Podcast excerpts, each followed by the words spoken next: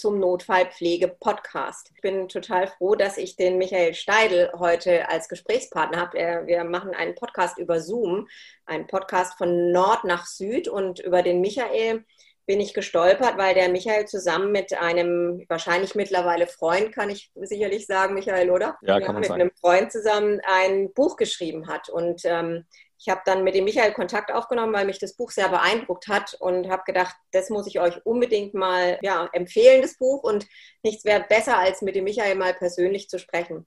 Ähm, erstmal ganz, ganz herzlich willkommen und vielleicht kannst du ein, zwei Worte zu dir selber sagen, weil in der Tat kennen wir beide uns jetzt auch nur aus zwei Gesprächen. Und ähm, sag doch einfach mal, wer bist du, was machst du, woher kommst du? Ja, hallo Margot, danke für die Einladung. Freut mich total, dass ich heute mit dir über unser Buch sprechen darf. Ja, ich bin äh, Michael Steidl, arbeite in Rosenheim in der zentralen Notaufnahme, bin dort seit zwölf Jahren als stellvertretende Leitung tätig, habe 2001 mein Examen gemacht und äh, würde schon behaupten, dass ich den Beruf Krankenpfleger mit Leib und Seele mache. Und das haben wir versucht auch in dem Buch so ein bisschen rüberzubringen. Ja, das ist klasse. Da sind da schon zwei richtige zusammengekommen. Also wenn mich jemand fragt, sage ich immer, das ist mein Traumberuf und ich möchte gar nichts anderes machen, obwohl die Umstände so schwer sind. Jetzt erzähl mir doch mal, wie du dazu kommst, so ein Buch zu schreiben? Oder wie, wie, wie ist diese Idee entstanden, ein Buch über Notaufnahme zu schreiben? Also der Titel des Buches ist, weil es ohne uns nicht geht. Wie kommst du dazu, so ein Buch zu machen? Ganz ehrlich, also ich hatte eigentlich nie so diese Idee, ein Buch zu schreiben, sondern das kam aus der Situation raus, dass ähm, ich die Frau vom Fabian betreut habe in der Notaufnahme und äh, es im Gespräch äh, dazu kam, dass ich die Julia darauf hingewiesen habe, dass es doch mal ganz interessant sein könnte, wenn man ein Buch über eine Notaufnahme schreiben würde, weil so eine Notaufnahme viele Geschichten ergibt. Und Fabian und Julia haben schon mehrere Bücher zusammen geschrieben und zwei Wochen später hatte ich ein kleinen Brief bei mir im Fach liegen, wo es geheißen hat, sie haben sich gemeinsam mal Gedanken über dieses Thema gemacht und sind an dem Buchprojekt Zentrale Notaufnahme sehr interessiert. Und dann haben wir uns getroffen, haben das mal so besprochen, wie das aussehen könnte, mussten es natürlich auch mit dem Arbeitgeber abklären, ob die damit einverstanden sind, weil ich ja keinen in die Pfanne hauen will, sondern ich wollte eigentlich Interesse an dem Beruf wecken und wollte mal die Seite Notaufnahme schildern, was alles so passiert und dann war es halt so, dass der Fabian auch gesagt hat, okay, dann gehe ich mit in die Notaufnahme, begleite dich. Und das macht das Buch ja gerade so interessant, weil wir die eine Seite Pflege haben, den Profi nenne ich es jetzt mal, meine Seite, wie wir in der Notaufnahme tätig sind und der Laie, der uns dann dabei beobachtet und das Ganze auch schildert. Ja, das fand ich auch einen total tollen Ansatz, weil also klar, man kann, wenn es jetzt, wenn ich es als, sage ich mal, Kollegin lese, da kommen mir natürlich ganz viele Geschichten, denke ich, oh ja, klar, das ist bei uns genauso. Und sehr spannend war aber auch diese andere Seite zu sehen von einem ja doch Laien, der das nochmal aus seiner Perspektive erzählt. So, das fand ich sehr interessant. Jetzt haben wir ja ein ganz besonderes Jahr und euer Buch ist ja in diesem Jahr rausgekommen. Ihr habt ja diese gesamte Zeit miteinander verbracht dann und der, der Fabian hat dann geschrieben, denke ich mal, wie hat sich das dann entwickelt in dieser Corona-Zeit? Also ihr habt, konntet euch ja wahrscheinlich auch gar nicht mehr richtig treffen, denke ich mal. Wie, wie ist es dann am Ende doch zustande gekommen, das Buch? Ja, es war ja so, dass, äh, oder es ist so, dass der Fabian und seine Frau den Winter über in Italien sind. Das war halt jetzt im vergangenen Winter auch so. Da haben sie sich unten in Lazise eingenistet und haben an dem Buch gearbeitet. Und es war vereinbart, dass ich in den Faschingsferien runterfahre und wir nochmal das Buchprojekt von vorn bis hinten durchgehen, nochmal so ein bisschen einen Feinschliff verpassen und dann das Buch an den Verlag übermitteln. Als wir unten in Italien waren, ging es in Italien mit Corona gerade so richtig los. Und dann haben wir gemerkt, also wir können dieses Buch nicht so, wie es jetzt ist, stehen lassen, sondern wir müssen das Thema Corona mit reinpacken und haben dann vom Verlag nochmal Zeit bekommen, um unsere Eindrücke mit Corona, Italien, Deutschland ähm, unterzubringen und haben dies in so Art Tagebucheinträgen gemacht. Und zwar aus der Sicht meinerseits hier in Deutschland, in der Notaufnahme, wie wir die darauf vorbereitet haben, auf Covid-Patienten. Und der Fabian unten in Italien, was passiert gerade in Italien mit den Corona-Kranken und in den Notaufnahmen und Kliniken. Ich finde es erstmal erstaunlich, dass ihr das noch so hingekriegt habt ähm, und es trotzdem so ein tolles Werk geworden ist. Also wenn man, wenn unsere Zuhörer jetzt sehen könnten, wie das Buch in meiner Hand gerade aussieht, also du, ich zeig's dir mal über Zoom. Ähm, ich habe da auch schon ein Bild geschickt. Ich habe mir in dem Buch ganz viele Post-its reingeklebt und ähm, es ist in der Tat so, dass ganz, ganz viele Post-its in dem Buch da kleben, wo es um das Thema Angst geht. Und ich fand es total erstaunlich. Deswegen freut es mich eigentlich auch so ein bisschen, weil Thema Angst ist ja auch so mein Thema, was ich so ein bisschen ähm, aufgebracht habe Vielleicht kannst du da noch mal was sagen, ob das für dich jetzt auch, ob du sagst, ja, das oder erst wo, jetzt, wo du es sagst, fällt mir das auf oder ob das tatsächlich was ist, wo du sagst, ja, das ist ein Thema, was ich auch feststelle, was, was relevant ist in der Notaufnahme. Also das war mir so gar nicht bewusst. Erst als ich dein Bild zugeschickt bekommen habe, habe ich mal so angefangen, mir die einzelnen Geschichten noch mal so Revue passieren zu lassen. Und da muss ich dir recht geben. Also es ist ja schon so, dass für denjenigen, für den Patienten, der in der Notaufnahme erscheint, es immer ein Ungewisses ist. Und Ungewissheit geht einher mit Angst. Ja? Und ähm, da sind mir schon die ein oder anderen Geschichten wieder eingefallen. Und da muss ich dir völlig zustimmen. Aber das war nie unsere Intention. Also das wollten wir eigentlich gar nicht so hervorheben. Aber nachdem du mir das so äh, bildlich dargestellt hast, äh, ist es mir wie Schuppen von den Augen gefallen, dass es wirklich auch oft um dieses Thema geht. Immer ja. zwar in einer anderen Variante, aber doch oft um dieses Thema geht. Ja, ja. Man macht ja sowas schon nicht nur, weil einen jetzt jemand anspricht, sondern ihr verfolgt ja vielleicht du andere Ziele als der Fabian. Was ist jetzt so für dich dein persönliches Ziel? Warum gibt es dieses Buch? Ähm, dieses Buch gibt es natürlich aus der Intention heraus zu sagen, wir wollen interessierte Mitmenschen, nicht nur die Pflegefachkraft, sondern auch den Laien auf die Tätigkeiten im Speziellen in der Notaufnahme hinweisen und auch mal aufzeigen, was dort geleistet wird und eben junge Menschen vielleicht so einen kleinen Denkanstoß zu geben, naja, vielleicht ist der Beruf auch was für mich. Okay. Und die so ein bisschen zu motivieren und zu sagen, ich lese mir das mal durch, ich weiß jetzt gerade nicht, was los ist nach meiner Schul schulischen Ausbildung, was könnte ich denn machen?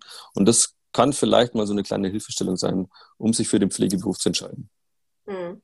Und hat es auch so ein bisschen was damit zu tun, dass doch vielleicht auch in der Bevölkerung mal die Notaufnahme Pflegekraft auch anders gesehen wird. Also ich glaube, wir sind, wir haben nicht so richtig die Lobby in der, in der Bevölkerung, oder? Empfindest du das anders? Das sehe ich auch so. Also das ist ja dieses, dieses Anspruchsdenken, was immer an die Notaufnahme gestellt wird. Ich komme rein, ich will gleich dran sein, ich will nicht warten müssen, ich will alle Leistungen abgreifen und so schnell wie möglich wieder nach Hause gehen können. Da gebe ich dir völlig recht. Also das sehe ich auch so. Aber ich glaube, die, diese Menschen wird man nicht erreichen mit so einem Buch. Die werden sich dafür auch nicht interessieren, sondern wenn, dann interessieren sich die dafür, die äh, positiv positive äh, Erfahrungen in einer Notaufnahme gemacht haben und äh, sich generell für das Thema interessieren, die würden dieses ja. Buch lesen. Ja. Aber der Nörgler ja. von Haus aus nicht. Ja, also ihr habt da auch immer mal solche so Fakten, so kleine Kästen, wo ihr so Fakten drin stehen habt, also so Begriffe erklärt werden. Das fand ich eigentlich auch sehr gut, dass man einfach dem, sag ich mal, Otto-Normalverbraucher nochmal so ein paar Fachbegriffe erklärt. Ne? Das finde ich eigentlich auch ganz schön. Was ich sehr interessant fand, und da bin ich total bei dir, mir geht es nämlich gerade ganz genauso, also so diese, du schreibst oder ihr schreibt irgendwann mal, dass du unheimlich gern mal wieder einfach nur am Patienten arbeiten würdest. In dieser ganzen Corona-Zeit, ähm, also ich weiß gar nicht, wie, wie wenig Dienste am Patienten ich in der letzten Zeit habe und habe auch immer mal zu meinen Kollegen gesagt, holt mich, wenn ihr Hilfe braucht, unbedingt. Ich bin so gern am Patienten, ich möchte unbedingt wieder am Patienten.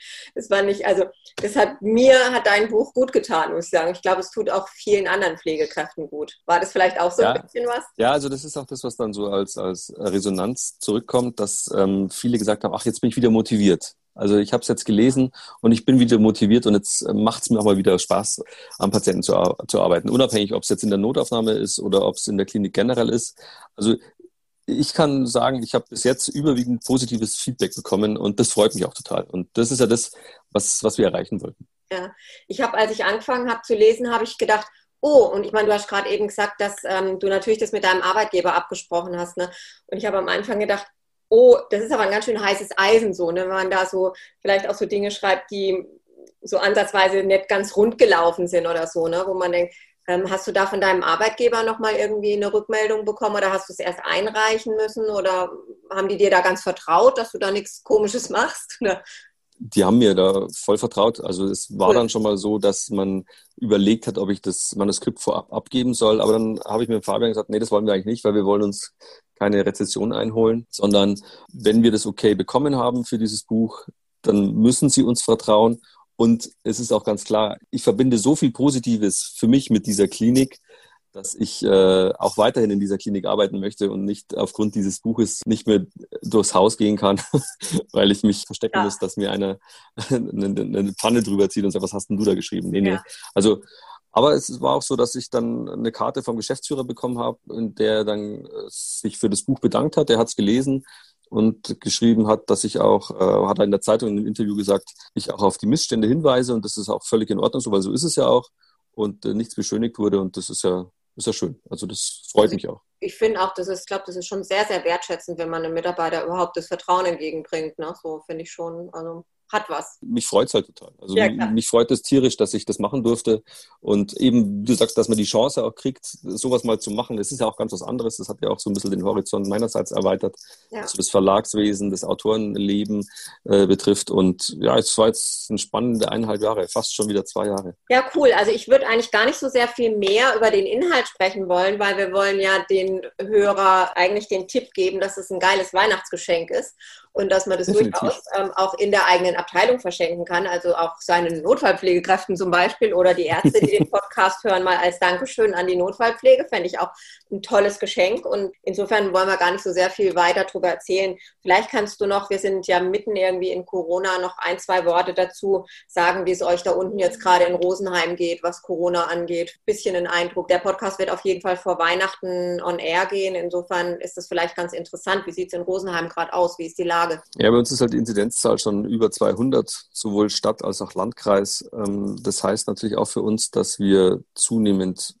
schon bereits positiv getestete Patienten in der Notaufnahme versorgen müssen, die einfach von den Symptomen her schlechter werden und genauso Patienten in die Notaufnahme kommen, die als Verdachtsfälle gelten, weil sie Symptome haben, wo sie noch gar kein Testergebnis wissen. Und es gibt da schon äh, so Situationen, wo die Einzelbehandlungsplätze nicht mehr ausreichen und das dann einfach für uns in der Notaufnahme den Druck enorm erhöht, weil es kommt ja nicht nur der Rettungsdienst mit Covid-Patienten, sondern der Fußläufige erscheint ja auch oder der vom Hausarzt eingewiesene erscheint ja auch und dann geht es ja schon los von einer Triage, das richtige Fingerspitzengefühl zu haben, dass man allein schon den Verdachtsfall rausfischt und den dann nicht falsch leitet, von der Notaufnahme auch weg auf Station, ob der dann in einem normalen Screeningbett liegt oder gleich auf die Verdachtsstation kommt. Das ist natürlich auch was Ressourcenschonendes, wenn man gleich die richtige Richtung vorgeben kann. Und das versuchen wir halt unten in der Notaufnahme zu leisten. Mhm, du hast vorhin auch gesagt, und das finde ich, das spricht dann für euer Konzept, sage ich mal, bei euch in der Notaufnahme ist von den Mitarbeitern niemand erkrankt. Da wünsche ich euch auf jeden Fall, dass es so bleibt, ähm, denn dann wird es natürlich auch für jede Abteilung super schwierig, wenn da die eigenen Mitarbeiter erkranken, ganz abgesehen von der schwerwiegenden Krankheit, die sie dann haben. Ne?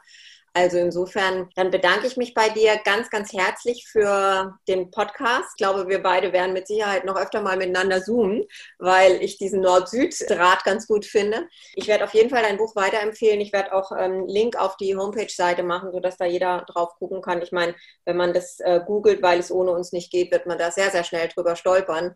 Mittlerweile schon, äh, ja.